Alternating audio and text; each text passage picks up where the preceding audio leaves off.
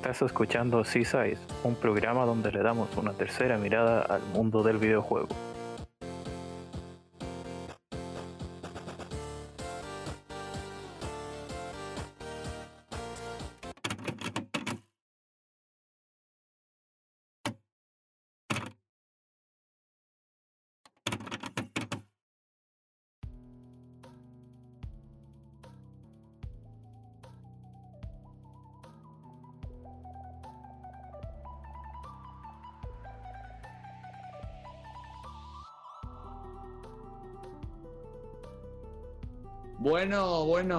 Bienvenidos todos una semanita más aquí a, este podcast tan especial. Soy T7 Spiegel, muchos ya me conocéis como Spiegel o Espi, y estoy aquí un día más introduciendo T-Size, ese podcast donde le damos una tercera mirada al mundo del videojuego o una nueva visión, por así decirlo. Y hoy, como siempre, me, me acompaña la mente artífice de todo este gran proyecto, un gran amigo y sobre todo un gran mentor. Me refiero nada más y menos que al señor Chols. ¿Qué tal, Chols? ¿Cómo estás?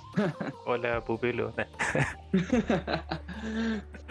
y creo que tenemos la misma edad, así que no sé si mentor, pero... Encima que te presento bien la arruinación. es la idea, es la idea. Pero bueno, muchas gracias por esa introducción. Eh, bueno, como seguimos con este, digamos, ritmo bastante frecuente en los programas, por, como siempre ahí hablando de temas que a veces no se tocan demasiado, eh, otras veces desde miradas más típicas. Y bueno, el día de hoy esperamos un, un, tema que, por lo menos a mí siempre me ha llamado la atención Obviamente por el nombre a otros no tanto, pero a mí particularmente me, pega. No sé a ti, Espi. Pues sí, la verdad es que hoy vamos a tocar un tema que me gusta bastante y que pienso que tanto yo como mucha otra gente deberíamos ahondar. Me refiero concretamente sobre los juegos nichos. Vamos a hablar un poco sobre ellos, sobre por qué están en las circunstancias que están hoy básicamente daremos algunos ejemplos y, demás. Yo creo que será una charla muy, muy entretenida. Sí, así que como siempre vamos a una, a una nicho pausa musical y algo que quieras que suene. Ponte un temita atelier, ¿no? Ya que estamos hablando de cosas nicho. bueno, entonces vamos con un, temita de, de la saga atelier y ya volvemos.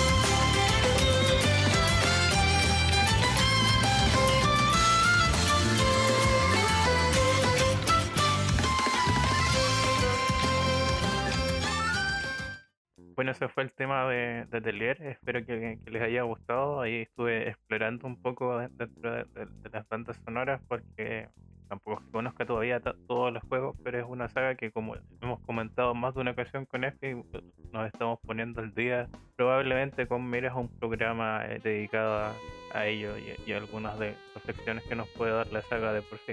De hecho lo mencionamos ya en el episodio anterior. Te recomiendo obviamente que escuchen.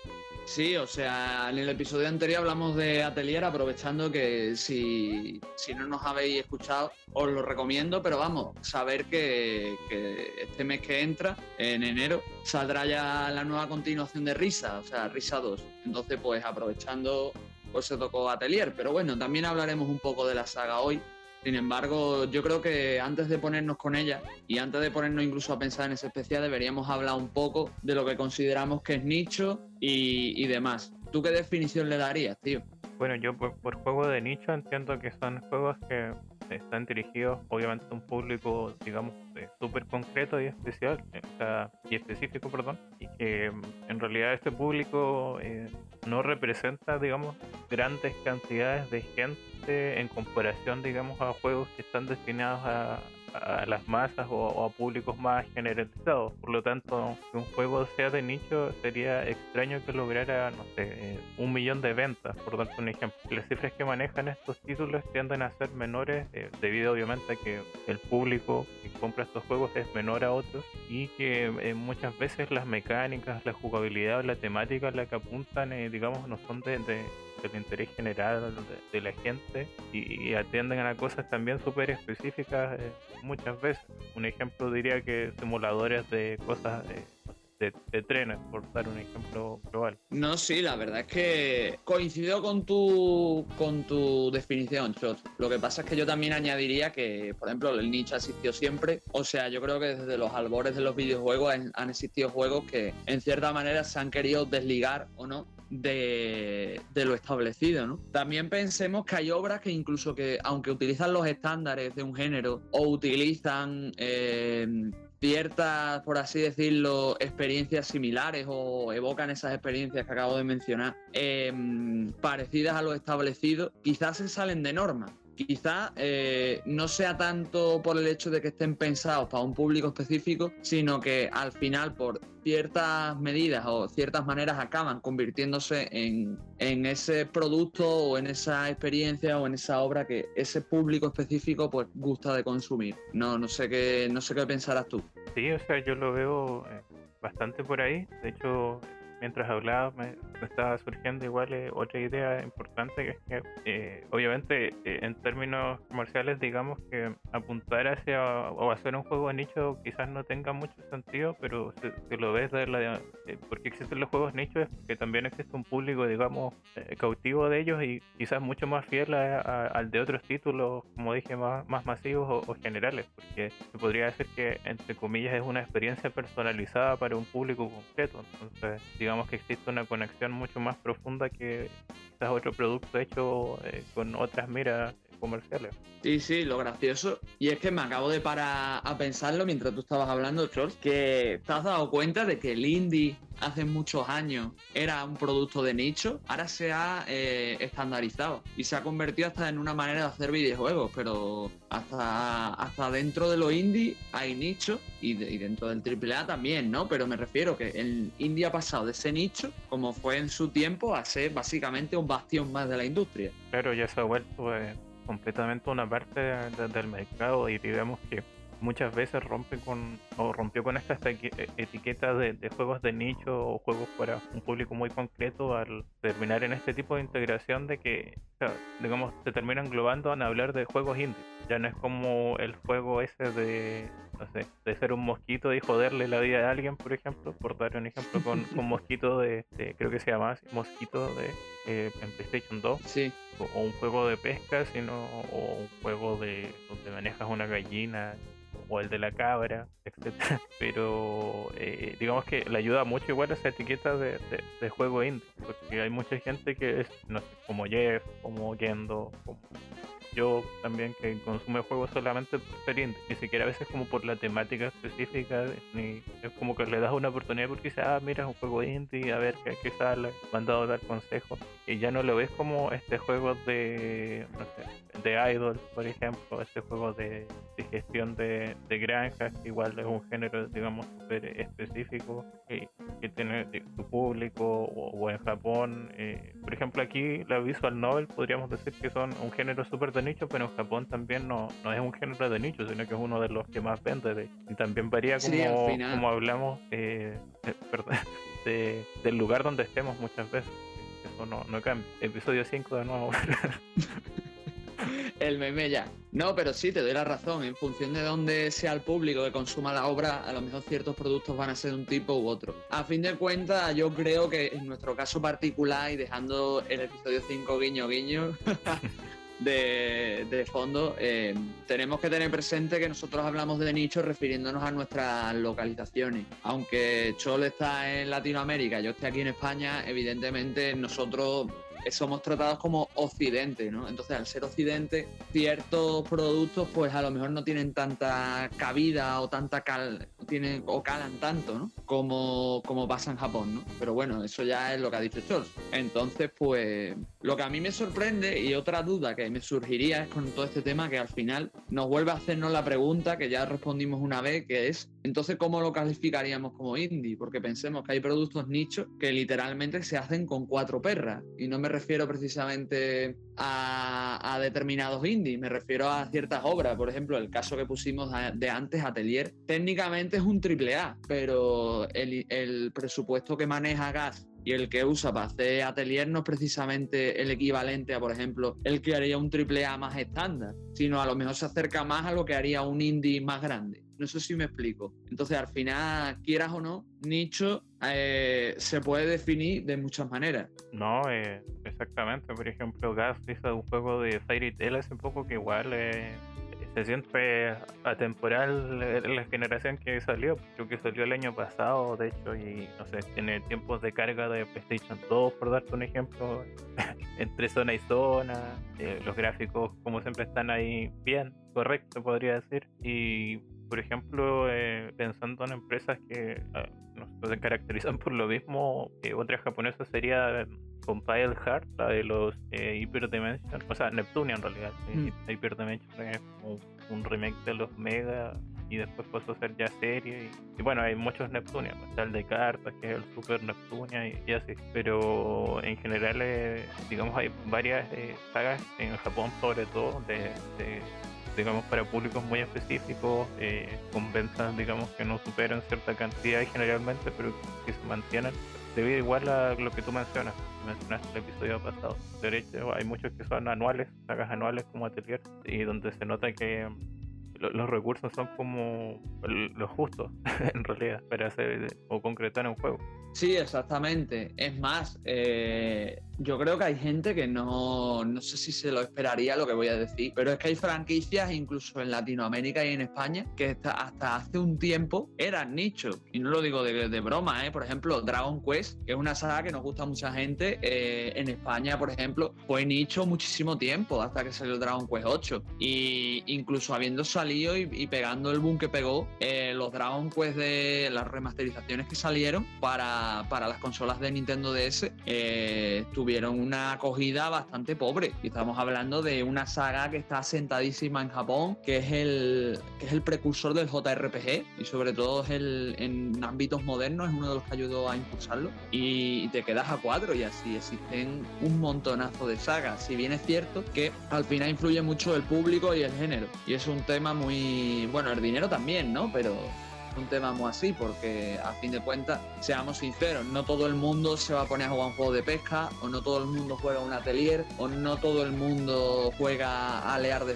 a Lear Defense Force, por poner algunos ejemplos, que son tres juegos más o menos de nicho, o sea, por decir eso, por decir algunos ejemplos. Claro, y es que, como mencionamos, eh, hace poco existen eh, también eh, diferencias importantes entre los públicos eh, occidentales y Bueno, de hecho, dentro del occidental también puedes pillar cosas como que, por ejemplo, la saga Gears se vende mucho en Latinoamérica, más que en otras regiones. En realidad, Latinoamérica nunca se considera como un mercado fuerte. Curiosamente, para la saga Gears eh, lo es o que en Alemania existe una tendencia, mira, un país, un país de Europa específica jugar muchos juegos de gestión y simulación en específico y de estrategia. Y, eso se traduce incluso hasta los juegos de mesa.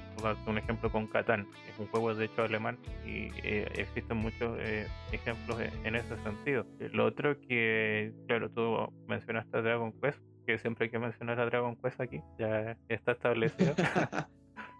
Eh, también ocurre con, Dragon Quest y en realidad con muchos juegos de, rol japonés, principalmente eh, quizás, bueno, todavía eh, diría, iba a decir, no ahora, pero en realidad sí, porque tenemos casos como el de Sakura Wars del año pasado que tampoco logró ventas tan buenas, digamos, en, Occidente y por ejemplo en España, a pesar de que está, creo que está traducido, ¿no es cierto? Sí, es más, el, Sakura Wars, a ver, yo no lo, no lo diría que es un juego, a ver, tampoco quiero desprestigiarlo ni nada, o sea, a mí me gustó mucho, pero para mis estándares o para mi interés no fue tan bueno como yo esperaba. Igualmente, es un juego bastante recomendable, pero es lo que hemos estado hablando Chols y yo al principio, o sea, Sakura Wars es una visual novel prácticamente interactiva con, con Musou o sea, es, eso. O sea que es muy, es muy nicho, aunque esté traducida, y la verdad es que da auténtica pena. Creo que lo dije en un, en un otro programa, pero yo he llegado a, a ver o sea, Sakura Wars salió en abril del año pasado y en junio, julio ya te lo podías ver rebajado. Bueno, pues ahora te lo ves ya a precio de saldo el juego y no ha pasado ni un año del lanzamiento. Y no me refiero específicamente por el hecho de que, bueno, están todas las bajadas de precio y eso, sino porque el juego se ha devaluado a, a una velocidad muchísimo mayor de lo que otros juegos estándar, como por ejemplo Telasofaz o Gojo Tsushima, por poner ejemplos de la misma plataforma, eh, les ha pasado, ¿no? O sea, retomando un poco lo que estaba mencionando, eh, estas diferencias igual eh, tienen mucho impacto en lo que sucede, digamos, con la llegada de ciertos títulos a, este lado del mundo. Tú sabes que los japoneses siempre tuvieron cierto resquemor a presentar su, su estilo de juego o su pensamiento y, digamos, a veces tenían razón y otras quizás no tanto. En el caso de Dragon Quest sucede que, que vamos, se vendió como se occidentalizó demasiado la publicidad del título. Por ejemplo, cuando llegó a Estados Unidos, con, de hecho busca las imágenes y parecen del Señor de los Anillos, de imágenes sobre el primer juego. Una de las diferencias quizás con este primer título, que debes saber que es un juego eh, complicado de, entrar, especialmente en la actualidad, es que tenía mucho grindeo. Por ejemplo, pero a los japoneses les gusta eso porque tienen digamos, cierta filosofía de, de, esforzarse y, y repetir constantemente las cosas como para ser mejores. Digamos que está dentro de su dentro de los mantras que manejan ellos pero por otro lado en Estados Unidos esas ideas bueno en Occidente en realidad no, no es algo tan instaurado en, en nuestro ADN cultural, digámoslo así. Lo mismo, eh, eso da como muchos eh, problemas quizás en que cosas que no entendemos también por eh, diferencias de pensamiento, más que nada.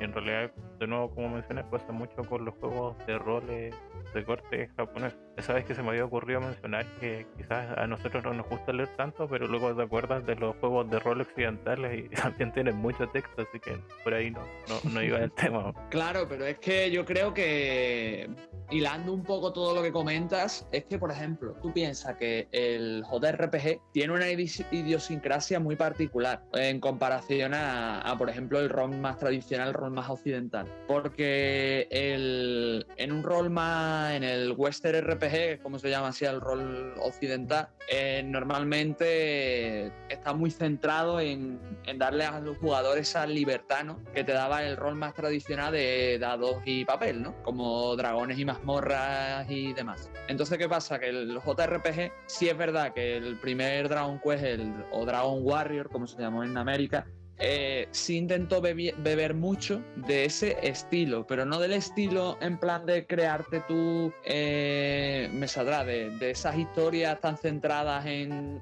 la libertad del jugador, sino en crearte tu avatar, como se hace en ese tipo de historias, pero eh, con, una, con una visión más cerrada y más orientada a lo que es el argumento. Entonces, a partir de ahí se fue dotando todas las obras. ¿Qué pasa? Que con el tiempo eh, Japón eh, ha exportado eh, el, concepto de anime y manga como producto cultural. Entonces, ¿qué pasa? Que muchas obras que son japonesas, en cierta medida beben del concepto de esa cultura anime manga. ¿Por qué? Porque es el producto o la cosa más reseñable o más resaltable que tiene el país nipón. Entonces, eso es algo que también echa mucho para atrás a muchos jugadores occidentales Que a lo mejor eh, podrían disfrutar de ciertos títulos de corte más japonés, pero por, ese, por esa tónica, pues a lo mejor no, no entran tan fácilmente.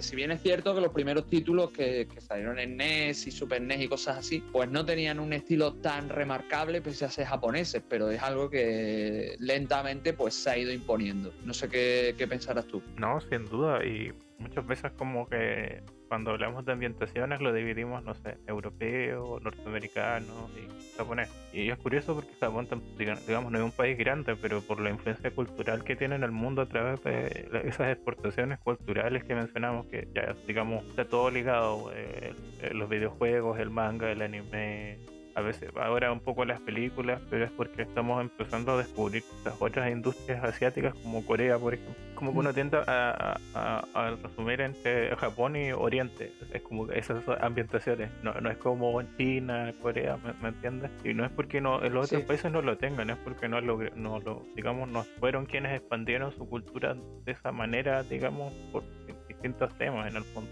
Quizás por no ser desarrollador de videojuegos en cierta época, que como sabemos los videojuegos ya prácticamente todos hemos crecido con, videojuegos de una u otra manera, más en, las generaciones actuales. Vamos, eh, es más, volviendo al tema del mercado asiático, realmente es porque Japón eh, tuvo una industria muy fuerte, o sea, tú piensas que dos grandes de dos, dos de las grandes empresas de videojuegos del mundo nacieron en Japón. Y me, refiero a Nintendo y a Sega porque son mm, compañías eminentemente japonesas aunque tengan sus vertientes americanas y europeas. Pero es eso tío. Entonces mm, Japón siempre ha tenido una industria audiovisual y de entretenimiento muy fuerte. Entonces eh, en un país azotado por la por las consecuencias de la guerra y dominado por Estados Unidos como fue, eh, gracias a la expansión cultural que tuvo, gracias al, dominio americano, ganó muchísimo terreno y después pudo expandirse y cómo se expandió culturalmente.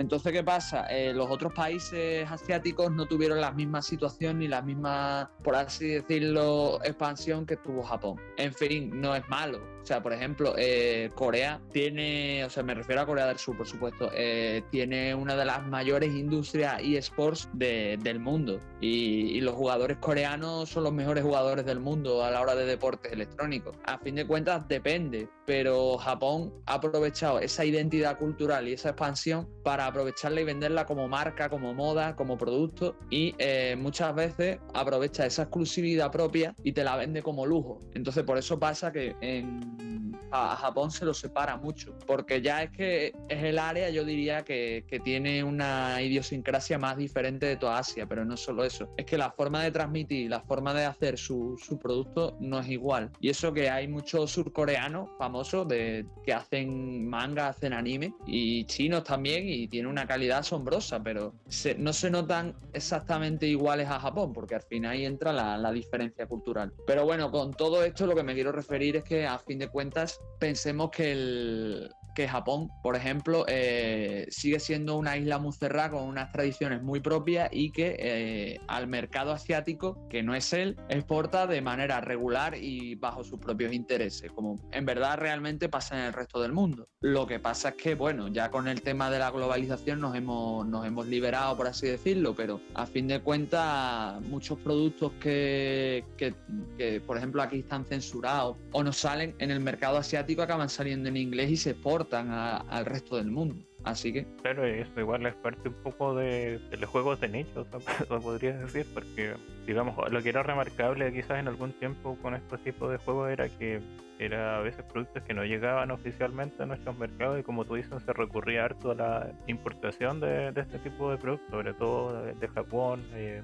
y ahora con lo que tú mencionas, pues, con las versiones para el mercado asiático por el lado, digamos, eh, tecnológico, o sea, viendo como los géneros que podríamos marcar como de, digamos, de, nicho, hay géneros que, por ejemplo, han sido olvidados con el tiempo, eh, que han sido opacados por nuevos géneros, digamos, los avances en tecnología. Por ejemplo, antes era mucho más sencillo eh, realizar una aventura gráfica que una aventura, no sé, en 3D con, con las mismas digamos, condiciones o variables, pero con una mayor, o sea, una movilidad en tiempo real, por darte un ejemplo. O lo que ocurría con la estrategia por turno, eh, digamos, bueno, Civilization, por dar un ejemplo, en comparación a lo que después fueron los, juegos de estrategia en tiempo real y así. No, sí, al final mm, tú piensas que como se ha masificado el mercado y todo el mundo consume videojuegos y hay muchísima gente que con ganas y esfuerzo puede hacer un videojuego, eh, es muy comprensible que, haya una masificación tremenda de género y, demás y que ya no sean los recursos tipo de obra que otras. Pero sí es verdad que Japón, a fin de cuentas, ha inventado muchísimos géneros son los padres del JRPG, son los padres del SRPG, por ponerte algunos ejemplos, son padres de las novelas visuales y, ya no nos tenemos que ir tan lejos para jugar a sucedáneos de novelas visuales. Hay juegos indie que se expresan mediante un sistema de interfaz muy similar a novelas visuales y son juegos occidentales. Entonces, al final, mm, quieras o no, Japón en ese sentido quien ha creado la industria de muchos tipos de juegos y quien gracias a su idiosincrasia particular, sigue haciendo determinados tipos de obras, con determinados tipos de mensajes y con determinados tipos de situaciones, como por ejemplo le pasa con Pileher, que es una compañía que hace JRPG de bajos presupuestos con mucho toque picante, pues evidentemente eso a lo mejor un jugador occidental más acostumbrado a jugar a ciertos tipos de obras pues no puede consumir. Pero no significa que Japón domine el nicho, ni significa que todos los juegos japoneses sean nicho, pero entre que Japón hay ciertas cosas que sigue racionando, hay ciertas cosas que sí, se siguen llegando a Occidente y siguen teniendo su bajo ratio de venta, y que hay ciertas cosas que por X o, por Y no, no tienen la pegada o el impacto que se espera, pues al final es lo que tiene.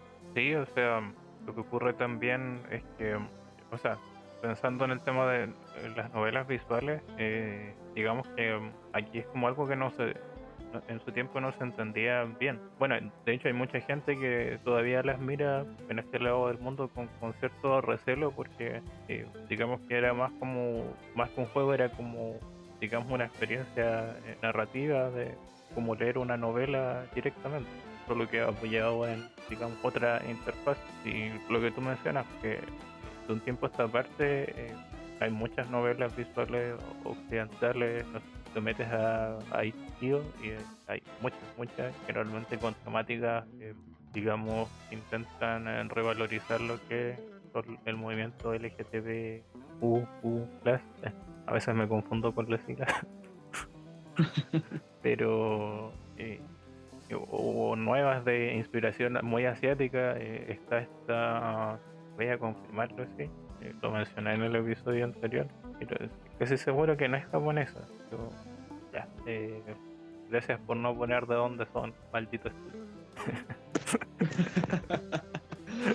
Ese Case in Game World, eh, los que hicieron Paradise Killer. Eh, de hecho, si tú lo ves, es como jugar Danganronpa, la movilidad, digamos, en un sistema así, se parece mucho igual toma un poco, digamos, de Dungeon Crawler, esa primera persona, como, el shading, habitaciones cuadriculadas. Pero digamos que ahora, o sea, esto es otro tema ya, pero de las novelas visuales podría hablar de que ya están, eh, digamos, eh, tomando cosas de distintos géneros para volverse más videojuego que, que, una novela pura. Sí, la verdad es que si te, si te pones a pensar, realmente yo creo que otro de los grandes problemas que siempre han tenido las novelas visuales es que siempre han traído mucho contenido erótico, porque las primeras novelas visuales eh, se vendían siempre como juegos para adultos y pensemos que en Japón cuando surgieron, eh, las primeras que surgieron salieron los PC clásicos y los PC Engine, los modelos más nuevos.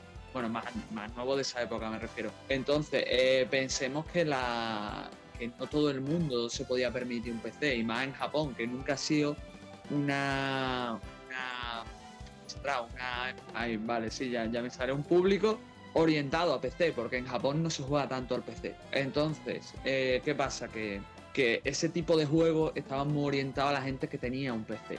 y, a partir de ahí se fueron masificando. ¿Qué pasa? Con el tiempo es lo que tú dices, han salido muchas novelas que básicamente no, no utilizan todos los recursos en básicamente la lectura. Igualmente tenemos ejemplos como el que tú has dicho, como me, estoy acordando de Dreaming Daddy, creo que se llamaba así, que tú manejas a un padre de, soltero con una hija que viaja a un vecindario y bueno, tiene relaciones con otros padres solteros, por poner un ejemplo de, de lo que tú ya has comentado, Charles. Y otra que se me viene a la mente que no son occidentales, pero son novelas visuales más clásicas, perdón, no son orientales, que se me ha ido, que son así novelas visuales también conocidas, son por ejemplo Katawa Soyo, que yo recuerdo que no es japonesa, o sea, y Hatoful Boyfriend, que también recuerdo que no era japonesa. No, esa no es Ahora, japonesa. si tú me quieres corregir, Sí, la ¿Eh?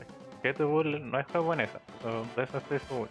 Pero me parece que imita muy bien el estilo, eh, digamos, es japonés de, de ese tipo de juego. Pero lo que estaba mencionando es inglesa, eh, Paradise Killer. De hecho, es gente que trabajó en estos Man of Medan, ex empleados. Bueno, me dio Mm. risa porque decía que uno trabajó en ese juego de 50 Cent para PlayStation 3.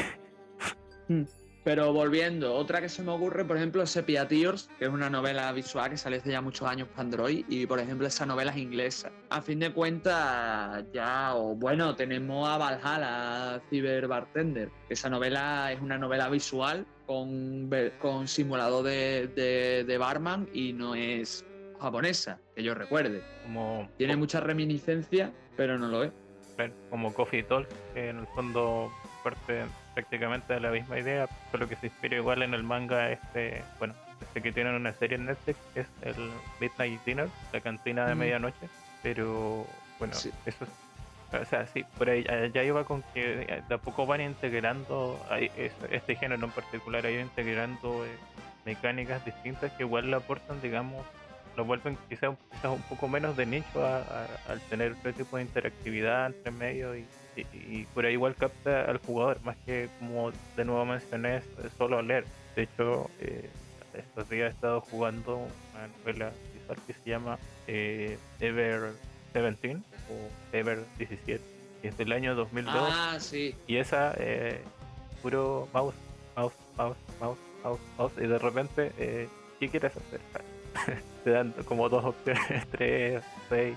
De hecho, Mm. cuando dije, oh, me dieron seis opciones, quizás si les hago en, en lija puede influir y al final eh, te decían elegir todas igual. Así que fue como, ay, pero eh, que digamos que sí ah, se siente muy distinto a eso. También pensemos que hay otros juegos que cogen la, la novela visual, como he dicho antes, como le pasa, por ejemplo, a Treehouse, a Fire Emblem, que básicamente los diálogos, aunque tienes a los personajes, los modelados hablando, tienes un fondo eh, pre-renderizado con debajo la cara del personaje haciendo las expresiones típicas de novela visual y el, y el texto. Por poner un ejemplo más típico, así que sí, la novela visual, a fin de cuentas, ha permeado también a, a muchos géneros, más obras japonesas, porque muchas de las que se me vienen a la mente que usan recursos de novela visual son obras japonesas, pero bueno, que estoy seguro que a, la- las occidentales también. Igualmente, volviendo al tema de- nicho, eh, otro punto a tener en cuenta es que eh, está muy. Hay muchas sagas nicho, están muy asentadas en Japón, pero aquí nos han llegado de, manera, por así decirlo, espaciada o de manera que no hemos podido disfrutar de, de todos los juegos y no hemos podido entrar bien en la saga o hemos tenido situaciones donde a lo mejor eh, ha llegado un juego y hasta que ese juego no ha pasado a estar en español, la saga pues no ha tenido ninguna relevancia. Como ejemplo os puedo poner lo siguiente, en el caso del primero que comento está la saga Trials, que ya hablamos de ellas en el, levemente en el episodio anterior, eh, y luego en el caso de sagas que les ha pasado exactamente eso, tenemos dos ejemplos de Sega, que son Yakuza Like a Dragon,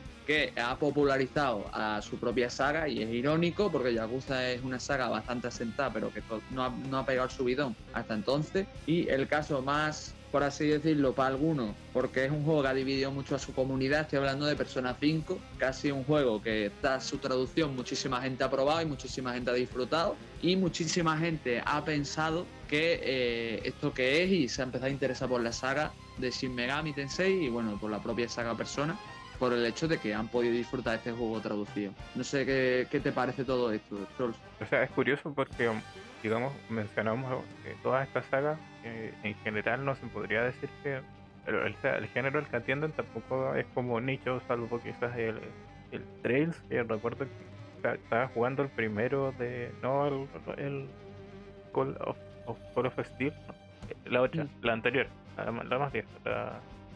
Sky. Sky, es. Y es como que mezcla, de hecho, ese RPG con RPG en, en jugabilidad, por ejemplo. Ya eso sí me parece un poco más, más nicho. De hecho, los eh, juegos de estrategia, o sea, los juegos de rol de estrategia, sí son, se podría decir que son de nicho como, como género, salvo eh, Fire Emblem, que una saga ya masiva, pero digamos que en su tiempo también eh, correspondía antes de, que llegara esa entrega, segunda entrega de Game Boy Advance y yo te diría más todavía eh, corte? Eh, sí cuando se como que empezó a volver más anime y, hmm. dio el palo con Awakening en, en 3D Sí, es justo lo que te iba a decir, que eh, realmente si no llegase por Awakening, la saga no existiría a día de hoy, la de Pero sí, o sea, respecto a Trials, es que realmente el mayor problema que tiene la saga es eh, varios. O sea, uno ya lo he dicho, o sea, uno ya lo he dicho. Uno de los principales problemas que tiene la saga es que eh, Falcon sabe que la, la, saga ha pegado muy fuerte en Japón. Entonces, eh, ¿Qué pasa? Que a nosotros nos están llegando los Call Steel, vamos, están los cuatro aquí, los cuatro en Europa, no sé cómo estará allí en Latinoamérica. Eh, tienda digital.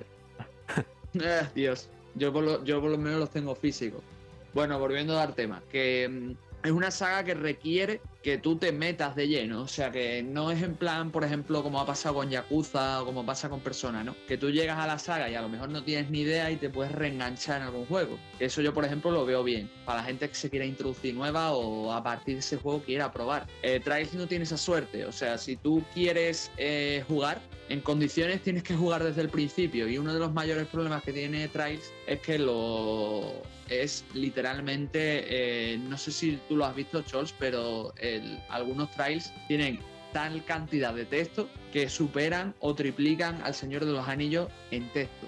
Estamos hablando de, sagas de, kilométricas de leer y leer y leer y leer y encima eh, no te puedes reenganchar en el, porque Call Steel es la saga más nueva. Bueno, realmente en Japón ya no, pero es la saga más nueva que tenemos aquí en Occidente y no te puedes reenganchar porque a partir del tercero te comes spoiler como un piano de los anteriores. Entonces, pues, o te juegas el primero, como ha dicho George, te juegas el, el Sky, o te olvidas de la saga. Y Sky, sinceramente, ha envejecido un poco mal. Aparte, Sky es el primero, bueno, sí, sí, el First Chapter, que se llama así, o First como lo queráis llamar, es el primero de su trilogía. O sea, estamos hablando de que Sky tiene tres juegos, tres juegos de 50 horas cada uno, de los cuales el primero es un prólogo de la trilogía. O sea, tienes que estar 50 horas leyendo, haciendo combates e historias para ver el prólogo de lo que será el segundo capítulo, que según la gente dice es el más importante de la trilogía. Por suerte, al menos se puede acceder a ellos de varias vías. No sé qué pensarás tú ya de todo esto, Chol, porque ya me enrollaba yo mucho. no, es que desde ese, digamos, desde esa perspectiva de, esta saga es que de hecho, claro, aquí nos han llegado, creo que lo, bueno, ya nos llegaron todos los Trails in the Sky, eh, más en PC quizás y en PlayStation 4 y Switch, pero no en sus plataformas originales, que creo que eran PlayStation 3, PSP, algunos. Luego nos está llegando la saga eh, of Steel, pero entre medio había otra, que era la Aono Kiseki, que es este, la... habían dos entregas de PSP que en realidad sí eran un puente y esas no, no han llegado, por ejemplo. Entonces es una saga que, no sé, termina un arco que creo que porque bueno, he jugado poco este juego, pero cada arco está como enfocado en una región o, continente específica del mundo de, la saga y va como mm. pasando si pasa de uno a otro, pero todas tienen una relación, eh, digamos, alargada a nivel argumental que en el fondo tienes que jugarte a, todos los títulos. No, sí, o sea, perdona que te corrija un par de cosas, Chols, sin ánimo de molestar ni nada. La primero es que eh, los títulos de PSP intermedios son eh, eh, Azure no Kiseki y Zero no Kiseki. Los he dicho al revés, pero vamos, sí son eso. Y luego salieron todos, excepto Call Steel, que salió para Play 3, empezó saliendo en Play 3. Salieron todos para PSP. Luego los han ido remasterizando en Play 3, en Play 4 y en Switch, pero jamás, jamás de los jamases, los hemos visto en Occidente. Si te quieres bajar la versión japonesa, de puta madre. pero si no, complicado. Y luego... Eh, hay anotación. uno de esos dos de PSP lo tradujeron al inglés, pero, eh, o sea, no de forma oficial. Mm, ahí te tengo que volver a corregir. Están ya los dos traducidos, tanto para PC como para PSP en inglés.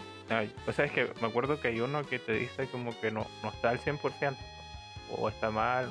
En fin, ¿qué queremos decir con esto? Que eso es algo muy común. Hay sagas que, no están completas en, nicho. ¿Y por qué nombro Trials específicamente? Precisamente porque dentro de todas las sagas nichos que existen, es junto con Atelier, y os lo digo en serio, la saga que más se está popularizando dentro del nicho.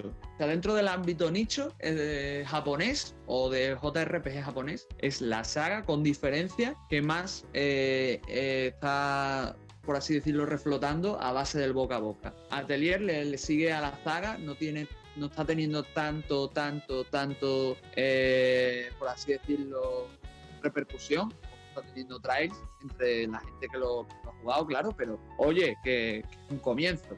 No, y o sea, con las otras sagas que mencionaste, eh, bueno, Persona, que es un, digamos, juego de, rol japonés, digamos que siempre ha sido como un género que de una u otra forma ha pegado, eh, digamos, después, sobre todo de este boom que fue Final Fantasy VII, quizás las consolas de, Sony, más que, digamos, esos grandes títulos que hubieran en, Super Nintendo, y que igual ha ido harto la baja en Occidente digámoslo así.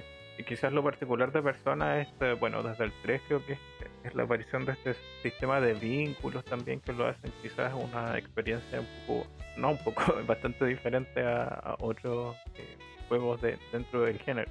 Y esa estética de, anime tan, tan marcada que yo sé que además de alguna persona eh, siempre le, rebota un poco cuando dicen no juego esto porque tiene diseños de anime. lo he escuchado mil y una vez. No, sí, al final lo que hemos comentado antes es una, es una puerta de entrada, pero si me permite, Chos, yo creo que otra puerta de entrada, y ya lo mencioné un poco antes, es el tema de la barrera idiomática. Y lo digo tal casi porque, por ejemplo, eh, Trials yo no me meto con la calidad ni la discuto porque realmente ni he empezado el primero. Lo tengo, los tengo todos para jugarlos, pero no, los he empezado, si soy sincero. Mm, yo creo que no soy el único porque meterse en una historia de 9 o 10 juegos que te pueden durar cada uno 50 horas, pues telita. Pero bueno, eh, Trials, mucha gente que lo juega dice que es una maravilla. Eh, yo he jugado un par de ateliers y me encantan, pero eh, no, no consiguen pegar por el hecho de que nunca salen en español. Aunque también te digo, Atelier a lo mejor sería más fácil que lo tradujeran, pero eh, está el problema del dinero. Gas es una empresa pequeña y sus juegos no en Japón pegan fuerte, pero aquí no. Y en América creo que tampoco. Entonces al final pues no tienes dinero suficiente para permitirte una traducción a tantos idiomas. Mientras Trials pues eh, una traducción al español eh, es muy costosa porque son juegos con muchísimo texto. Estamos hablando de que Sky creo que tenía como 100.000 o 200.000 palabras y creo que ni me acerco a la cantidad exacta. Os digo lo que yo creo que puede ser estimado. Hay un artículo muy bueno que lo podéis buscar de Destino RPG donde hablan de la cantidad exacta y os podéis morir porque es una burrada. Pero bueno, es que al final es eso. O sea, Falcon es otra empresa pequeña, eh, hace juegos así pequeñitos y, no se puede permitir, ya, ya le cuesta localizar y traducir el juego en inglés. Imagínate a, a los idiomas de, italiano, de, alemán, de español y de francés. Bueno, a lo mejor en el caso de alemán y francés quizás sí estén traducidos, pero ya ahí no, no estoy tan seguro. No sé qué opinarás tú, Charles, pero al final es eso. O sea, Persona 5 y Yakuza son ahora estandartes de su saga por el simple hecho de que están en español. Bueno, pues lo que sé, seguro que en Alemania, en Francia no tanto. Por norma legal, los juegos tienen que salir en su idioma, mínimo. O sea, puede ser multidioma, pero siempre tienen que tener su idioma eh, local. No hay juegos que no lleguen en francés, por ejemplo, ni juegos que no lleguen en alemán. Bueno, como dije, estoy más seguro con lo de Alemania, porque lo leído eh, varias veces. Lo he hecho igual que, o sea, mientras tú hablabas, claro, hablabas de la barrera idiomática, pero, por ejemplo, te digo que siguen siendo juegos de nicho, por ejemplo, en Estados Unidos, donde los juegos llegan en inglés. Eh, igual es curioso. No son como super ventas ni nada, pero igual tienen su público en el fondo, mantienen su nicho. De hecho, había una Nihon Falco en Estados Unidos. No estoy seguro, creo que tenían como una editorial, bueno, terminó cerrando, creo, si mal no recuerdo, porque igual es algo que les ha costado eh, mantener, digamos, así. Esta era otra, o, la de Disgaea, no, no recuerdo bien la, la compañía. Es complicado eh, desde ese, digamos, punto de vista. Lo mismo con Yakuza, que digamos, es un juego que tiene, de todo para, digamos, ser famoso o relevante, pero claro, en el caso de las comunidades españolas, eh, la barrera idiomática siempre ha sido un problema. Y, y, en la parte bueno, ha logrado mantenerse, digamos, en, el mercado occidental con, sus versiones en inglés en los países angloparlantes. Digo que tampoco es uno, una rompeventas. De hecho, creo que vi que cuando salió Laika Dragon, la saga había vendido 15 millones de copias, una cosa así, de títulos. Y tú empiezas a contar y cuántos eh, juegos ha tenido Yakuza, tienes del 0 al 7, ya son 8. Y luego tienes los dos spin-offs de PSP, tienes el spin-off de zombies, ahí ya van, llevamos 10. Tienes el, que es en el Japón feudal, son 11, el online 12 y ahí había uno en China, 13 juegos. 13 juegos, 15 millones. O sea, cada juego vendido con suerte un millón. Siendo que son juegos muy, eh, digamos que han pegado muy fuerte en Japón. O sea, ahí está su mercado principal. Y luego tienes todas estas funciones en Europa que en realidad son más compradores, pero las ventas no, no se ve tanto. No, sí, tío, así visto te tengo que dar la razón, porque yo me estaba centrando mucho en, nuestra vertiente, no en la hispana, que es donde realmente tengo más, lo veo más visible y tengo más los datos, ¿sabes? Pero bueno, no sé, mm, no me había dado por ver el mercado americano, así que es otra forma de verlo. Aunque también estoy un poco a favor y, no, Chols, porque sí es verdad que a lo mejor esos juegos no tienen tanta pegada, en América tampoco, pero no sé, se nota más visible, se nota que el público americano y barra inglés está como más volcado en ese tipo de obras, ¿no? Por lo menos sus fans son más internacionales tirando a, esa gente, ¿no? No sé, no sé cómo lo ves tú. Claro, es que al final existe un nicho para ese tipo de juegos directamente en el mercado de angloparlante. Por eso, de una u otra manera, digamos lo que mencionaba, mantienen esta saga. Ahora, ¿qué pasa con nosotros? Que, claro, nos traducen los juegos, pero tampoco los compramos. Y hay muchos que tú, no sé, lees estos foros de Vandal o Vandal. bueno, hay nunca deberías leerlo, pero ves cosas como, ah, no, no compro este juego porque no está en español. Sale en español, eh, ah, pero tampoco lo compro. es como que se ponen esa, gran defensa de que si, no, les llega traducido el juego no lo juegan y si, les llega tampoco. ¿eh? No, entiendo esa actitud. Y uno puede pensar, claro, es algo de internet, pero luego ves las cifras de juegos que hemos mencionado como eh, Sakura Wars y varios otros que, digamos, Judgment, por ejemplo, igual llegó traducido y ves que no, no se refleja tanto esa idea. Y claro, lo que yo mencionaba del mercado eh, anglosajón que nosotros hablamos español, pero siempre, en el caso de Latinoamérica, hemos pertenecido al mercado eh, estadounidense de, una u otra forma nos llegan las ediciones que salen de allí. Digamos, desde ciertas generaciones comenzaron a llegar ya juegos en español latinoamericanos, digámoslo así, pero mucho tiempo vivimos con todo en inglés. Al menos aprendiste el idioma. Eh, ojalá pudiera decir eso, pero...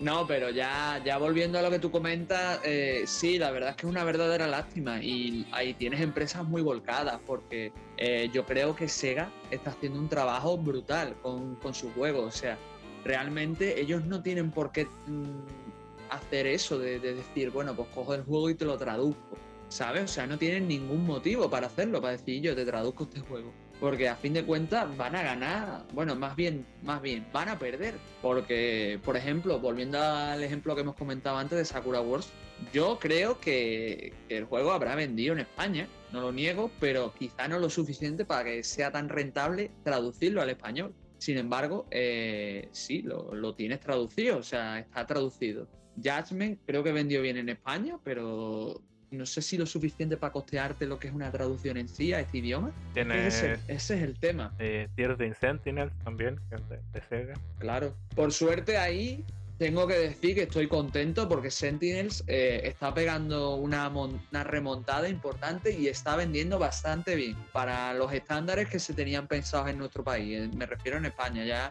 en Latinoamérica la verdad es que no, no estoy tan puesto, pero me, me alegra mucho. Igualmente eh, nosotros nos pensamos que la traducción tiene que ser obligatoria con el juego y no nos damos cuenta de que hacer una traducción cuesta dinero porque a fin de cuentas no se traduce simplemente a un idioma, cuando se traduce un juego. Y además, eh, no solo estamos hablando del tema de traducir per se, también hablamos de la localización. Pensemos, por ejemplo, en volviendo a otro ejemplo que hemos comentado antes, Dragon Quest. ¿Cuántas localizaciones tiene, tío? ¿Cuántas zonas hay donde, por ejemplo, hablan en como si tuvieran acento andaluz o hablan como si fueran gallegos o cosas así? Eso es una localización dentro de la traducción, eso hay que costearlo también. eso son eh, cosas que no, que no nos damos cuenta. Es un trabajo enorme, bueno, sobre todo en Dragon Quest, que te hablan como como mexicanos, como portugueses, como gallegos, andaluces. Eh, eh, de repente con ese acento, digamos que no existe francés, como un español hablando francés y cosas así. Pues, claro, eh, es un trabajo que, bueno, a veces, digamos, la traducción implica doblaje, otras veces no, y, todo eso suma. Y lo peor es que, digamos que estudios no quieren gastar mucho dinero y en general hay muchas traducciones que son muy mal pagadas, especialmente cuando es el caso español. Yo creo que cuando me preguntaste lo de este juego Certain Sentinels es que muchas veces es curioso porque el trabajo de traducción a veces tiene que ver más con la editora que con la compañía desarrolladora. Y como las editoras cambian entre regiones, que un juego salga, el mismo juego salga en España igual viceversa, eh, eh, digamos en español, no significa que aquí en Latinoamérica salga ese, con ese con esa traducción o, localización. Y, ha pasado bastante, Bueno, la verdad es que me, me, dejas a cuadros, tío. O sea, yo eso no, no, lo sabía. O sea, todo es que mm, tú piensas que todos los asuntos que, que tú comentas de Latinoamérica aquí no, no los vemos tan palpables, ¿sabes? por ejemplo, em, cuando tú ves juegos, ya, un juego, o sea, no sé si sea tan así en esta generación, hay cosas que, digamos, han cambiado con el tiempo. Eh, igual hay, digamos, traducciones latinoamericanas que se han ido, eh, digamos, abandonando también con el tiempo. Cada vez es que, tú sabes que en Europa existe, creo que el multi 5, ¿no Que sería eh, inglés de Inglaterra, español de España, ser redundante, alemán, francés y italiano, pues. Hmm. Bueno, aquí en Latinoamérica existe el Multi 3, que te imaginarás que eh, inglés de Estados Unidos, español latinoamericano barra Miami. Porque es como un español neutro, a veces ni siquiera es como un mexicano, que igual le sale como más barato ahí, y está eh, el portugués, pero de Brasil. O sea, mm. son, son ediciones completamente distintas en los idiomas que traen. Eh, como te dije, a veces tocaba mucho. Pues, mira, un ejemplo muy bueno es que busca videos del Kirby Epic Jam de, de Wii, en la versión latinoamericana. Y a mí me da mucha risa porque no sé si el doblaje que tienen las escenas de video lo hace un argentino o un uruguayo, cosa que no es muy común, pero como que es bien chistoso cómo, relata las cosas. Y obviamente en España eso no, no pasó, no, no, está esa versión. Es que al final, tío, es lo que he dicho antes, o sea, es que volviendo también un poco a lo que has comentado tú, es que tú piensas que si tú traduces un juego no sé si, si te, enteraste del caso de, por ejemplo, la saga Ace Attorney, que en España vendió súper mal, o sea, se traducían todos los títulos al español cuando salieron los de Nintendo DS y literalmente se vendían, no llegaban ni a las mil copias o a las dos mil, ¿eh? Y a partir de eso dijo Casco, mira, por carpetazo y si queréis los juegos, los jugáis en inglés por, por, por eso. Y de Porque hecho... la gente no los compraba perdón el recorte, que la gente no los compraba y los que lo, los que lo tenían lo pirateaban. Entonces es comprensible que tú digas, tío, pues no voy a traducirte el juego porque no lo vas a comprar y si no lo vas a comprar y encima lo vas a piratear, pues te aguanta, toma el juego en inglés. Está, por, por hacer eso, ¿sabes? y así hemos tenido algún que otro caso. Kingdom Hearts, por ejemplo, le pasó que la versión de 3DS no llegó en inglés porque Square Enix dijo, mira, pues los juegos están vendiendo así, así y, y no está funcionando mucho que estoy haciendo en otras zonas. Así que pues saco los juegos en inglés, quien quiera que se los compre quien no que le den. Y así. Sí, de hecho te iba a decir que eh, un ejemplo muy bueno fue el de Ace Attorney que viste en el sentido de que cuando yo dije las traducciones no necesariamente tienen que ver con el desarrollador y es que en todas las versiones que han lanzado posteriormente, eh, por lo que he visto, nunca se incluye la, traducción al español, porque la traducción la pagó Nintendo de, eh, para esos juegos de, esa saga y en Nintendo DS por lo que después esta versión en remaster que está en HD para el Trilogy en PlayStation 4 creo Steam la ha visto viene íntegramente en inglés porque no quieren pagarle a Nintendo por, eh, digamos, los derechos de esa traducción, que también existen los derechos de, traducción, digamos. Sí, pero tú piensas que también hubo Ace Attorney que salieron en 3DS y no estuvieron traducidos. O sea que al final la teoría que yo he dicho también se cumplió. Seguramente Nintendo diría, mira, pues nadie está comprando los Ace Attorney, yo voy a dejar que Cascon se encargue igualmente de, de, darme los derechos para sacarlo y tal, pero yo no los voy a traducir, ¿sabes? Y al final es eso, tío. Y por cierto, la trilogy esa que comentas creo que también salió para Xbox One, ¿eh? Sí, eh, pues no estaba tan seguro. Tú sabes que con los juegos japoneses en One uno no. O sea, o los conoce muy bien o no está seguro. Claro. Pero al final se resume en eso, que, yo creo que es principalmente la intencionalidad. Eh, la barrera idiomática, especialmente en España y en Latinoamérica, pues ya nos ha dicho Chor que varía. Y principalmente algunas mecánicas y demás lo que influye el nicho. Bueno, y también está por lo que hemos comentado, hay ciertas sagas que, que llevan asentadas en Japón miles de años y aquí ahora ni las olemos, ¿sabes? O si las olemos, las olemos sueltas y nos faltan títulos y cosas para completarlas. Realmente yo creo que la mayor solución que, podemos tener es que realmente si alguien os habla de un juego nicho y lo queréis jugar, pues comprarlo y jugarlo. O sea, hay mucha gente que le tiene miedo a los juegos nichos porque o no son del género que ellos buscan, o están en inglés, o cosas por el estilo. Os digo una cosa, yo antes de que Persona 5 se, se revalorizase tanto y todo el mundo le tirase besitos y esas cosas, eh, yo lo jugué en inglés entero y yo os lo digo, yo no he recibido formación académica de inglés. Tuve la mala suerte en mi vida de que no tuve esa oportunidad como otros jóvenes españoles y yo lo poco que sé de inglés lo he aprendido jugando videojuegos. Así de claro lo digo, así que yo pienso que si tenéis tiempo y ganas, nunca hay mejor manera. Hay muchas sagas nichos muy buenas que básicamente esperan a que las juguéis. Y con ello también me refiero a los, por ejemplo, los infravalorados juegos de pesca que a mí me encantan son juegos muy, muy, muy buenos. Son, me gusta más el rollo arcade que el simulación, porque principalmente la pesca tira por simulación, pero son juegos también interesantes y lo peor es que muchos vienen en español. No sé qué pensarás tú de todo esto, Charles.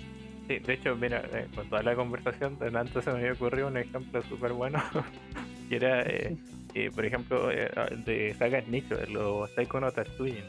Hostia, eso es solo del tambor, ¿no? Sí, eh, ahora están llegando, pero la saga tiene una infinidad de juegos en Japón y digamos, siendo un, juego rítmico, digamos que, o sea, tuvo su explosión en Occidente ya en la década del 2000, efecto Guitar Hero, los Dance Dance Revolution, Rock Band, pues, etc. Digamos que la música es algo que no, no es complicado que te pegue de, una u otra manera. Entonces, es curioso que no, no lleguen a digamos, tan, tan fuerte Occidente. Yo creo que por el tema ya de que golpear un tambor quizás para nosotros no tiene la misma fuerza que en Japón, que es como muy, que tambor, digamos, ritual en los templos y, y otros sistemas. Bueno, igual hay otros países, digamos, con instrumentos de percusión militares percibido en, todo Occidente. Lo gracioso es que este personaje sale, por ejemplo, en el Yogai Watch. Es un Yogai, el personaje este del tambor, la mascota, lo puedes reclutar. O sea que, y lo peor de todo es que el, el Taito Tatsujin, el que salió para Switch,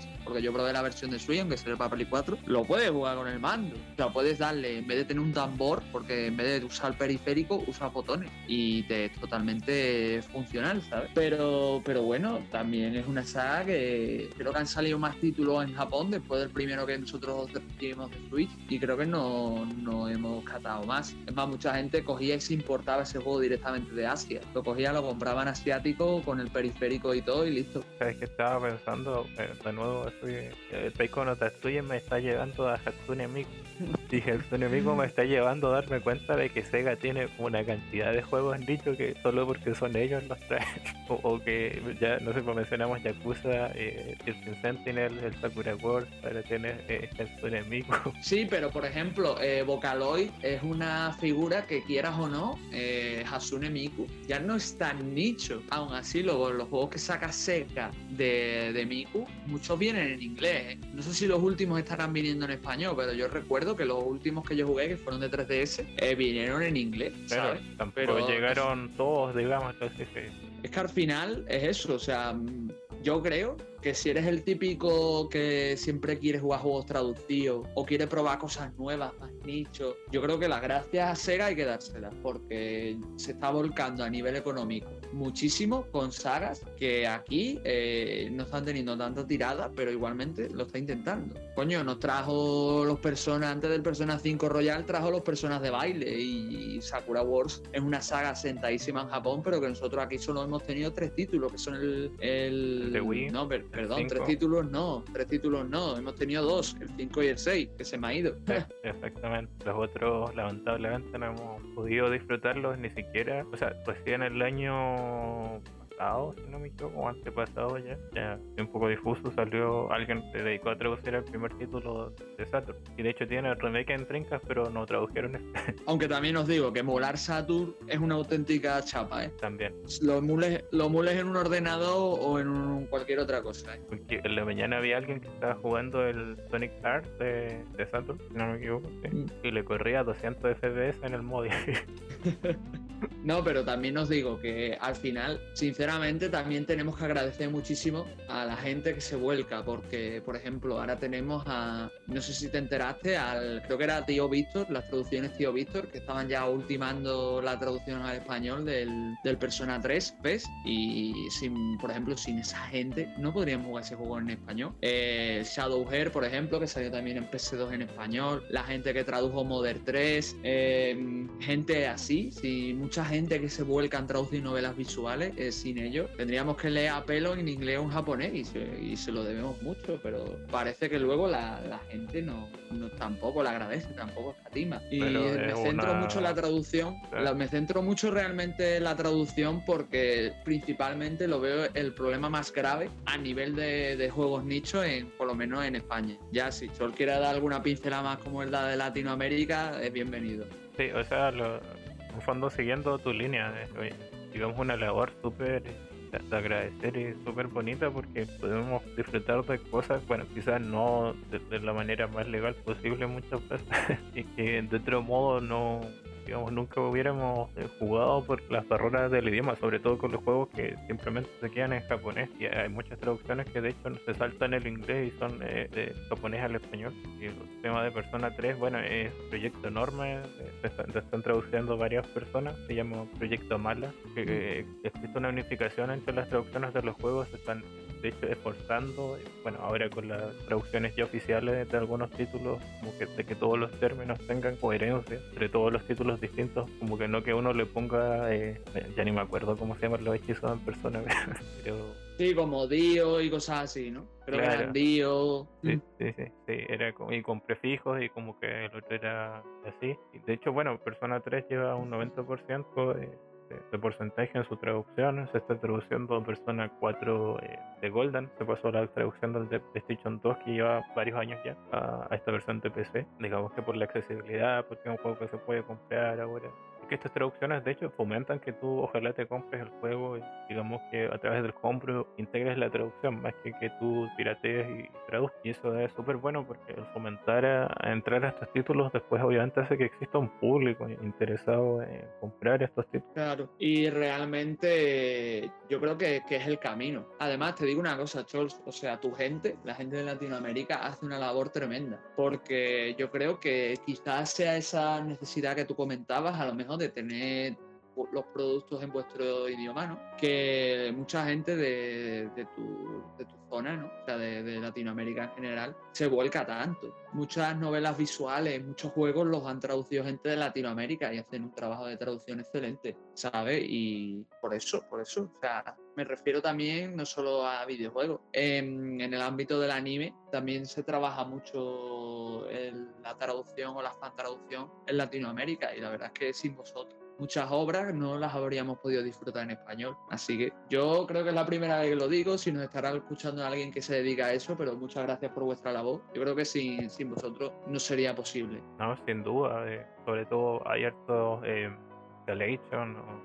o, dubs de, manga, por ejemplo, que son de México, de Chile, bueno, de equipos ya de varios países, cabe mencionar. Y como tú dices, es algo que se, deberíamos agradecer eh, bastante.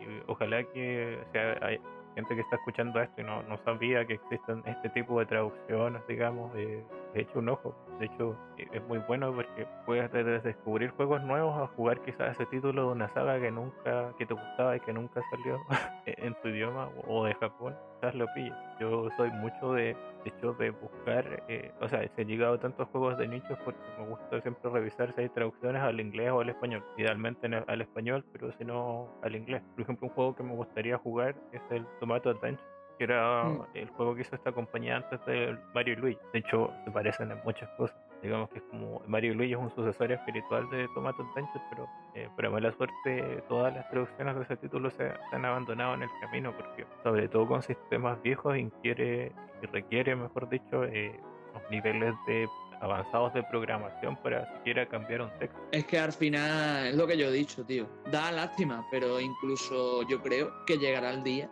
y lo digo en serio, de que ojalá, ojalá esté todo traducido al español, ojalá, pero no lo veo tan factible. Veo más que quien quiera jugar a X o Y cosas, por H o por B va a tener que o estudiar idiomas especialmente el inglés, o se va a tener que poner con un diccionario en mano a leer y a traducir, aunque pierda ritmo de juego, porque otra no, no queda, tío. Sinceramente, y os lo digo en serio, por ejemplo, Yakuza 0 tiene una traducción al español bastante buena, por ejemplo, pero claro, esa traducción está en PC. No todo el mundo tiene un PC o no todo el mundo quiere usar el PC para jugar Yakuza 0, por poner un ejemplo. Y Sega, eh, aunque ha hecho un trabajo formidable estos últimos años con las traducciones, no va, no va directamente a deshacerlo ya andado y se va a poner a traducir Yakuza 0 cuando ya está más que asentado en el mercado. Entonces, al final lo que me quiero referir con esto es que quieras o no, si uno quiere introducirse en este mundillo y quiere descubrir nuevas obras, va a tener que pasar por aquellas obras que no, esperaba probar o no esperaba que, que, tuvieran tanto alcance. Y muchas de ellos son nichos y a lo mejor eso, tienen mecánicas más comunes o no, pero quieras o no, la barrera del idioma está.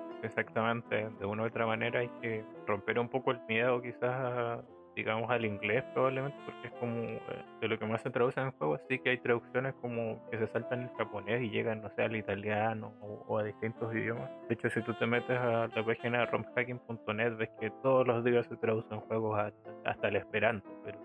y, sí, eh, o sea, yo no soy defensor tampoco de que los juegos tengan que, no importa que estén en inglés, obviamente es un ideal que estén en un idioma. A mí, por ejemplo, sobre todo con géneros que hemos mencionado, con harto texto, eh, lo ideal es que estén en tu idioma para que igual eh, la lectura sea fluida y la comprensión, digamos, lo más uno a uno que pueda hacer. Al final, y quizá parezca que este, que este programa sea Aprende inglés con Chols y Espi, pero, pero realmente, pero de verdad, o sea, incluso tenemos indies muy chulos, como uno que, que mencionó eh, no sé si diré bien el nombre porque no me acuerdo 100%, que era Defenders of Ekron, si mal no recuerdo. Que por ejemplo, ese está en inglés. O sea, yo lo que he visto del juego está en inglés, no está en español. es un juego chileno. Y ese juego, Y Valhalla hasta hace poco, o sea, Valhalla Bartender estaba en inglés. Bueno, ahora hace poco la han traducido. El año pasado se liberó la traducción para el juego en PC. Pero lo que os quiero decir es eso, que hay juegos muy buenos ahí esperando que los juguéis, que os adaptéis. A lo mejor no todo el mundo está preparado para jugar, yo qué sé, una visual novel donde sirva copa. Pero a lo mejor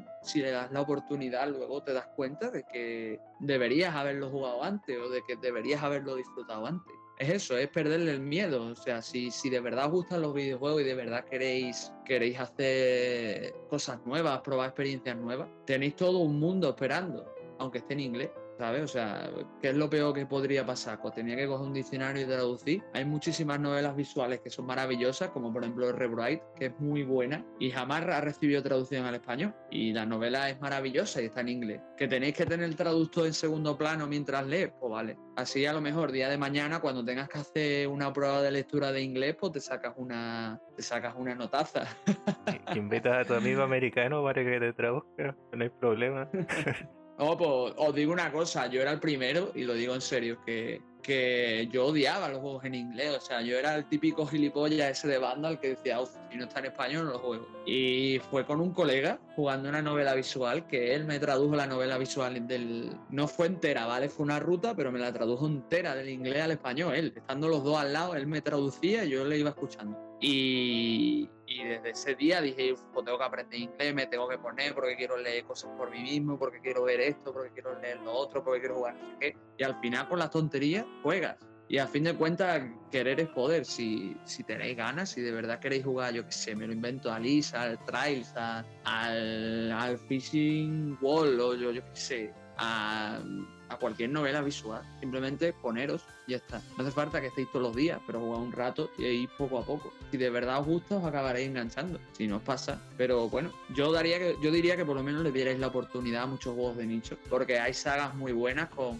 Y ya para finalizar y pasar a otro punto importante, ¿eh? yo diría que depende también de la intencionalidad. Ya depende de si lo que intenta transmitir el juego cala o no con vosotros. Porque, por ejemplo, Atelier es una saga que va mucho de relajarse, de la comedia de, de Steve for Life, que sería la comedia esta de recuentos de la vida, y de mucho del- de, las niñas monas, el monerío, de todas estas historias. Y ese es el mensaje o esa es parte de la trama. Después tiene sus subtramas y sus cosas principales, pero la intencionalidad es esa. Entonces ya, aparte de la barrera, depende de vosotros fijar cuál es, el- si la intencionalidad resuena con vosotros y por lo menos queréis darle una oportunidad. No sé qué pensarás tú, Chol. Claro, o sea, como mencionamos bien al principio, con los juegos de nicho la idea va mucho por ahí de que al final son juegos que igual apuntan a cosas muy específicas, pero tampoco en probar tampoco no, no hay nada malo, puedes ver si te gusta no, quizás eh, no necesariamente digamos comprando los juegos, bueno ahora de hecho hay muchas plataformas donde puedes comprar, jugar una hora y devolver si ves que no,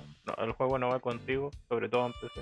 Así que me, me parece que en probar, digamos, no, no hay problema. O con las demos, que a veces buenos títulos no necesariamente las tienen, por digamos, lo tan específico que tienen, pero sí que eh, es bueno ver qué, qué juego conecta contigo. Digamos que probablemente en el mundo ah, siempre va a haber un juego que vaya mucho contigo de una u otra manera, porque la cantidad de juegos que han salido y se han desarrollado ya es abismal. De hecho, no se pueden jugar todos Y que lo diga. en una vida, lamentablemente. No, pero por ejemplo, ahí sí tengo que romper una lanza por Nihon Falcon, porque Falcon sí hace eso. O sea, hace poco salió la demo del Is 9, ¿vale? O sea, lo tenéis, si tenéis consola Sony y después de escucharnos hablar de las chapas de Is, pues queréis probarlo, eh, tenéis la demo en PS4. Y los trails, por ejemplo, los que han salido, los Call Steel, creo que el 3 y el 4 tienen demo. O sea que también podéis probarlo. O sea que a fin de cuentas, no todas las compañías, pero poco a poco van saliendo pruebas y como dice Chol también podéis devolver. Si bien es cierto que el tema de las demos ya lo tratamos en el episodio anterior, pero bueno, sí, más es cierto. Yo creo que haría gran, gran oportunidad o daría gran, gran posibilidad, ¿no? Que muchos juegos de estos dichos a lo mejor pudieran probar con demos. Porque si a lo mejor eh, tú estás predispuesto a leer inglés y te pruebas el juego, a lo mejor probándolo te gusta y lo acabas comprando. Pero también está esa ese doble rasero, porque tú piensas que si Gas saca un juego, por ejemplo un atelier, volviendo al ejemplo magno de este episodio, saca un atelier y sabe que los que lo van a jugar son los cuatro de siempre, o a los cuatro de siempre no le tiene que sacar una demo, porque ya los tiene comprados. No sé si me explico. Sí, no, sí, digamos que los juegos de nicho funcionan mucho con, con un público cautivo. Como dije, son gente muy. El público al que están dirigidos son, están muy fidelizados con, los- con los títulos que de ciertas sagas, sobre todo no sé, Atelier, los Taiko, los Kokonami. Ahora no, no me estoy limitando a, hablar de un jugador occidental o japonés, sino que eh, como al- en- alrededor del mundo, como.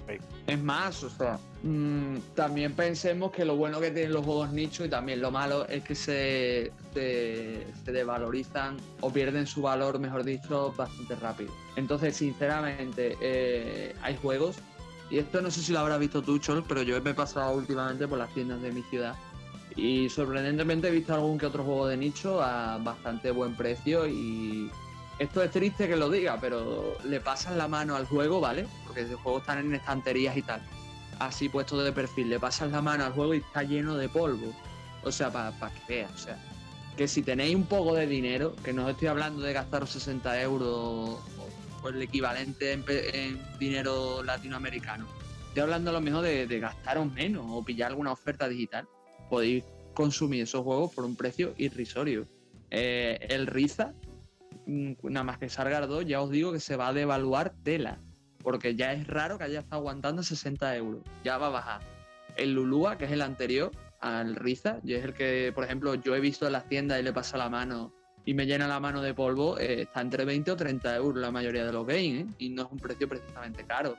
Así que incluso si buscáis información y os queréis animar, mirad el título de la saga por el que podéis entrar y, aprovechar, que a lo mejor no tenéis ni que gastar tanto dinero. Lo malo de, lo, de los nichos, y eso sí que no lo hemos tocado, es que tienen una curva que va baja y luego sube. O sea, a lo mejor ahora el Lulua vale 20 euros, pero cuando pasen tres años a lo mejor vuelve a valer 50, porque los juegos de nicho se acaban agotando, la gente los quiere, se suben rapidísimo de precio. Tú me mencionaste el tema de estos juegos que acumulan polvo en las estanterías y de hecho yo en mi caso particular no te podría mencionar demasiado porque yo creo que principalmente para los juegos nichos Latinoamérica es un mercado eh, bastante complicado. Digo, de si no estás como en las principales urbes, digamos, eh, en las tiendas de videojuegos no vas a pillar juegos muy, eh, digamos, más desconocidos o de, cierto nivel. Yo, por ejemplo, creo que actualmente donde yo vivo, de hecho no había hace unos meses, porque fue como un negocio que se amplió, no habían tiendas que vendieran, digamos, juegos en físico. Tenía que ir hasta otra ciudad a comprar, bueno, eso casi toda mi vida fue así para casi todo, digámoslo así. Y de hecho no vende juegos tan, eh, digamos, o sea, vende obviamente lo, más general, aunque me dio risa porque un día estaba comprando otra cosa. Igual venden como cosas de tecnología y el, encargado estaba ahí encajándole como una, una mamá el Life is Strange 2 cuando la señora estaba intentando comprar el, o sea, le habían dicho que compre el de, de Last 2 o, o, algo así. Era como una cosa así. Era como, dice, no, este juego es bueno, porque y te apuesto que era para un niño, que pasa mucho. Me hizo mucha gracia. De hecho, igual cuando iba a las tiendas en esta otra ciudad, tampoco es que pillara, digamos, juegos muy complicados. Y cuando compraba y se me llegaban era porque los pedía por internet y los mandaban desde la capital del país, en este caso Chile, hasta acá, que queda son, no sé, 1200 kilómetros de distancia. Joder. Así que como te digo, en ese sentido es súper complicado para mí. De hecho me gustaría mucho ver, bueno, tampoco que estas tiendas sean muy buenas para las rebajas, digamos así. E-, e-, esa situación un poco que mencionas tú, porque por último yo lo más probable es que compraría juegos cuando, digamos, cuando compraba físico. Tiempo que, que, soy muy, muy de lo digital, sobre todo por un tema de costos y principalmente por eso, que puedo acceder a muchos más títulos que de manera física lamentablemente que no es complejo. Te voy a hacer una pregunta, Chol, ya, ya que me ha, salido el tema, ya que has, salido, has dicho eso, que en Amazon no has probado también a comprar, porque por ejemplo ahí mm, tiene, ahora todavía hay muchos ateliers que no están con la curva que comento, tú los puedes pillar barato. Y algún que otro juego de nicho también lo puedes pillar a buen precio, sorprendentemente, y esto lo digo y no es por acritud de Microsoft, pero casi todos los JRPG que salen en, en Microsoft son casi todos de nicho, porque como la consola recibe muy pocos JRPG y lo que recibe es a cuenta gota, casi todo lo que hay eh, se cuenta con los dedos de una mano y aunque no es nicho en las otras plataformas, en, la propia Xbox sí. Exacto. Pero bueno, que, algo puedes pillar. De hecho, en, en eh, Microsoft es porque hay hartos JRPG indies de la compañía East Asia puede ser y, y son como conocidas eso. Ahora el tema de Amazon es, bueno, eh, tampoco es que esté tan funcional en Chile en el sentido de que, por ejemplo, solo puedes comprar creo que cosas así no usadas. Creo que en otros lados sí puedes comprar cosas usadas, por ejemplo. Digamos, aquí no.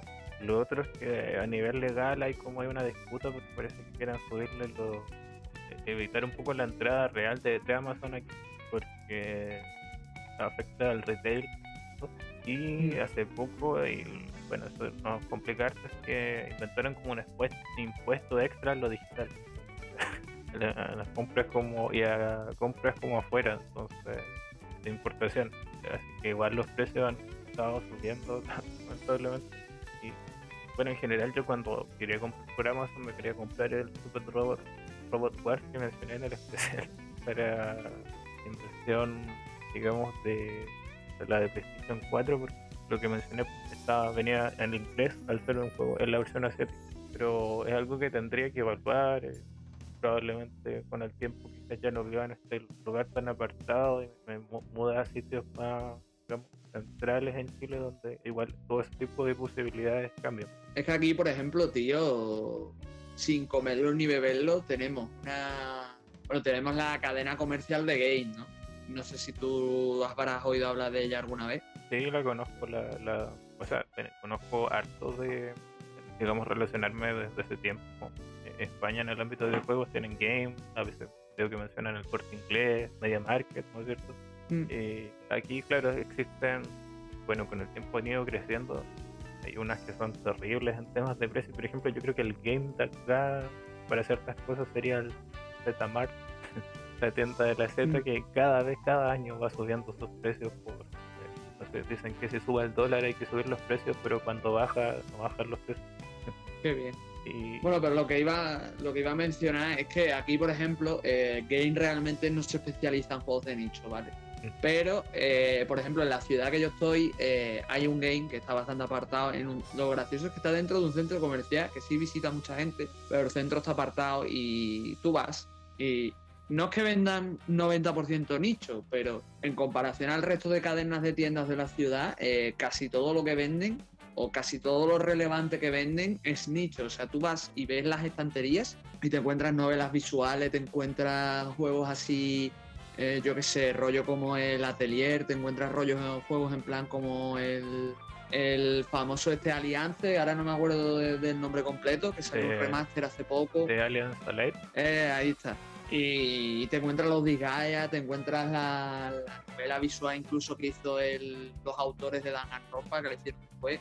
O sea, es una, es una pasada. Pero da que pensar, ¿no? Pero bueno, que, que, al final es lo que hemos hablado durante todo el programa, que a fin de cuentas el nicho tiene, tiene su público, aunque no sé específicamente porque un centro comercial eh, que visita mucha gente contiene tanto de, ese tipo de, obras, ¿no? Pero bueno, mejor para nosotros, a fin de cuentas. Yo ahí, por ejemplo, me compré el Trials of Cold Steel 2 y el 3 por 50 euros, los dos juntos. Y la verdad es que, es un buen sitio para pillar cosas buenas. No sé si, lo que, si alguien de España nos está escuchando y se conoce algún game así, ya así que nos lo dé en los comentarios. Pero bueno, que, estaría bien, estaría bien ver más, tiendas de nicho y más cosas que, que, mm, que reivindicaran este, sector, ¿no? Porque al final lo que hemos comentado también en el episodio, en el habla hispana no es que estemos extendidos ciertas obras y es una verdadera lástima. Pero todavía hay mucho por descubrir eh, en ese sentido. Por suerte ciertas obras están pegando más, pero bueno, que poco a poco. Algún día quizás como ha pasado con Nier, que Nier fue una obra de nicho total. Vamos, el único juego de la saga, porque si contamos, si contamos Drakengard, puede ser, puede ser Drakengard y, y Autómata. Y no sé hasta Autómata que ha pegado el pelotazo que han decidido remasterizar a Nier en español. Que realmente es una victoria, porque seamos sinceros. Por mucho que yo me queje y demás, o diga, bueno, pues tenéis que jugar juego en inglés. Sinceramente, yo también soy el primero que prefiere jugar juego en español. Lo que pasa es que las circunstancias pues no nos lo permiten, ¿no? Entonces, pues, vale alegro mucho que mucha gente pueda probar Nier gracias a la, traducción al español, pero eso no significa que debiéramos quedarnos ahí, creo yo. Creo que podemos explorar más y podemos descubrir muchas más obras. Sin duda, lo, más importante, digamos, tener ese interés por explorar y si uno quiere, digamos, De hecho, conozco gente que hasta juega cosas en japonés ahí como, puede, por, por, ese ánimo de explorar o porque era una obra que conoce al autor o al desarrollador, etcétera, etcétera. de verdad que cuando uno quiere, de, alguna forma, se las arregla. Vamos, si hay, y ya nos decimos incluso que jugáis en inglés, podéis empezar jugando a juegos nichos en español. El magnífico Sentinel que mencionamos en el programa de, del especial, el Nier que va a salir ahora. Tenéis para elegir y poco a poco, a medida que vayáis probando esos juegos, quizás os apetezca jugar otras cosas que existen en, el idioma de Sheffield o quizás mantengan una, mecánica diferente, ¿no? Incluso tenemos juegos indie como, yo que sé, como este tan famoso que, que hablo Jeff, que tú te acordarás del nombre mejor que yo, Chols, que era como una especie de juego de lucha con Pong, yo que sé, tenéis hasta raras como eso, que estarán seguramente en nuestro idioma. Ultra Space Battle Creo que sí. Y, y tenéis cosas así, o sea que podéis, podéis aprovechar y, si queréis podéis. Solo es cuestión de, tener ganas y probando juegos. Incluso si jugáis juegos clásicos, hay toda una retaíla de juegos traducidos que son bastante sobresalientes. No me refiero específicamente a Chrono Trigger, por ejemplo, pero tenéis, por ejemplo, Soul Blaster, Sky Blaster, por ejemplo, por poner algunos ejemplos. Tenéis el Monstania, que es un juego tremendamente bueno. Está Life Alive, que no está en español, pero que está muy bien también. Tenéis Fast Xanadu, tenéis Eleven, si es Eleven, no es, perdón, me he confundido, Eight Eyes o Ocho Eyes, si preferís la traducción al español cutre. Y así tenéis un montón de juegos, o sea que tiréis por el ámbito que tiréis, tenéis cosas para empezar y algunas son bastante, bastante sobresalientes. De hecho, conocer, por ejemplo, juegos traducidos al español. No es que recopilen todos, les recomiendo que visiten eh, de, cuadrado o plaza en inglés, punto es. Ahí tienen una lista de, digamos, los grupos de, bueno, para empezar, noticias de varias traducciones que están llevando y eh, links con todas las traducciones que ya llevan completas. El chico de Otaku Freas, creo que se llama Roy, también hace recopilación de traducciones. Es Heavy Metal RPG. También. Hace un compilatorio de, traducciones de, de, JRPG para los sistemas de clásicos. Y bueno, si queréis empezar a bajar juegos que a lo mejor sean incluso más nicho en inglés, tenéis páginas como Ron Hacking, que mencionó Charles, o CD, o CD, CD Romance, perdón, que hace un trabajo excelente con eso. E incluso si queréis novelas visuales, tenéis páginas como Visual Novel Blogspot para PC y tenéis varias más donde podéis empezar tirando y descargando juegos incluso en español o incluso parches en español o en inglés o, juegos directamente traducidos del japonés al español o al inglés y, puede ser un buen comienzo. Pero yo creo que con todas estas reflexiones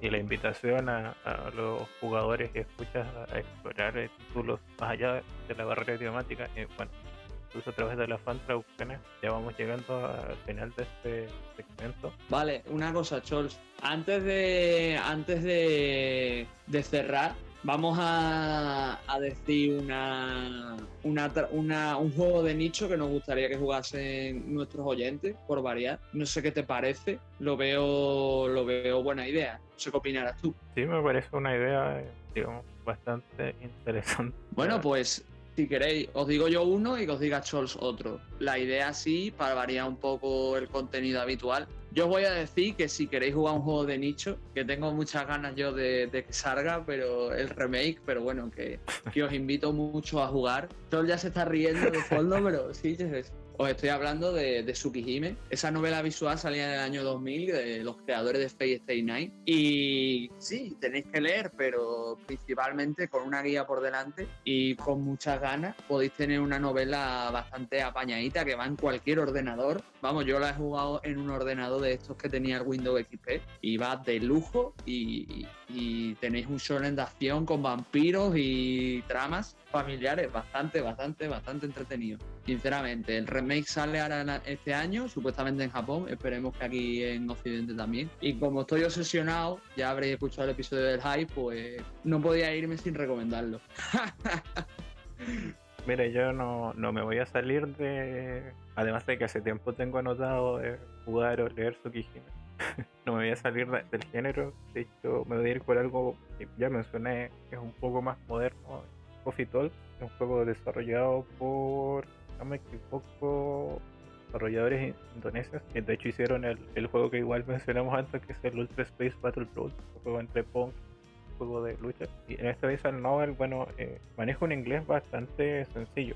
Yo creo que en parte porque Indonesia tampoco quizá es su idioma, digamos, su lengua materna. Eh, no, es un, mm. no es tan extenso como su por darte un ejemplo, no, no dura unas 5 horas, es agradable en el sentido de que eh, cuenta con una banda sonora lo-fi, entonces como que es relajante, bueno, el tema de, digamos, de, de servir café, hacer de barista en el le, otorga eh, un dinamismo distinto y todas las conversaciones son como bastante íntimas, pero tan, digamos, íntimas como cotidianas, a pesar de que se sitúa en, digamos, un contexto un poco, una mezcla entre cyberpunk y, fantasía, de hecho ves orcos, eh, sirenas, necómatas y cosas de ese estilo.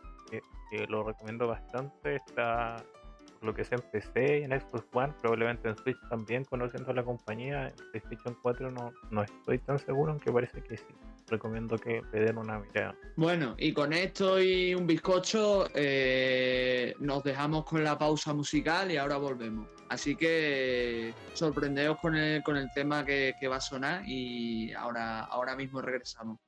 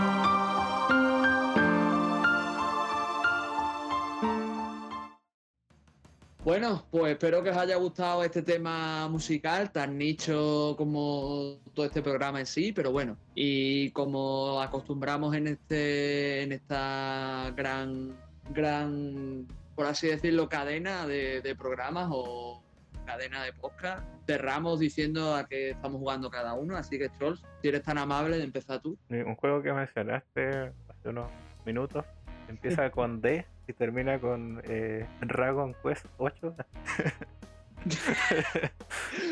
Así que, bueno, empecé el, el Dragon Quest 8 en, en 3DS. Eh, no llevo mucho, lo, estaba jugando de manera mucho más, eh, digamos, ligera con respecto a su a, a la otra entrega de la que siempre hago. eh, lo, lo estoy encontrando, eh, por ejemplo, el jugar en el estilo de Dragon Quest 11 no me está sirviendo mucho porque he muerto 6 veces por lo menos, entonces sí, sí toca gr- grindear un poco más, subir de nivel. Eh, sí se nota que eh, le cuesta un poco la 3DS, o sea, se nota que hubo una pequeña reducción visual de momento lo, lo que estoy viendo con respecto a PlayStation 2, pero digamos que lo, lo estoy disfrutando bastante, estoy notando muchas influencias de este título en, en esta onceava entrega y como digo, no, no llevo demasiado, unas 4 horas. Todavía siento que no arranca el juego. Recién tengo a, a tres personajes en mi grupo. Así que Mm. yo creo que ahí poco a poco le voy a seguir dando. porque Creo que me va a durar, creo que meses, cosa que no puedo decir de los.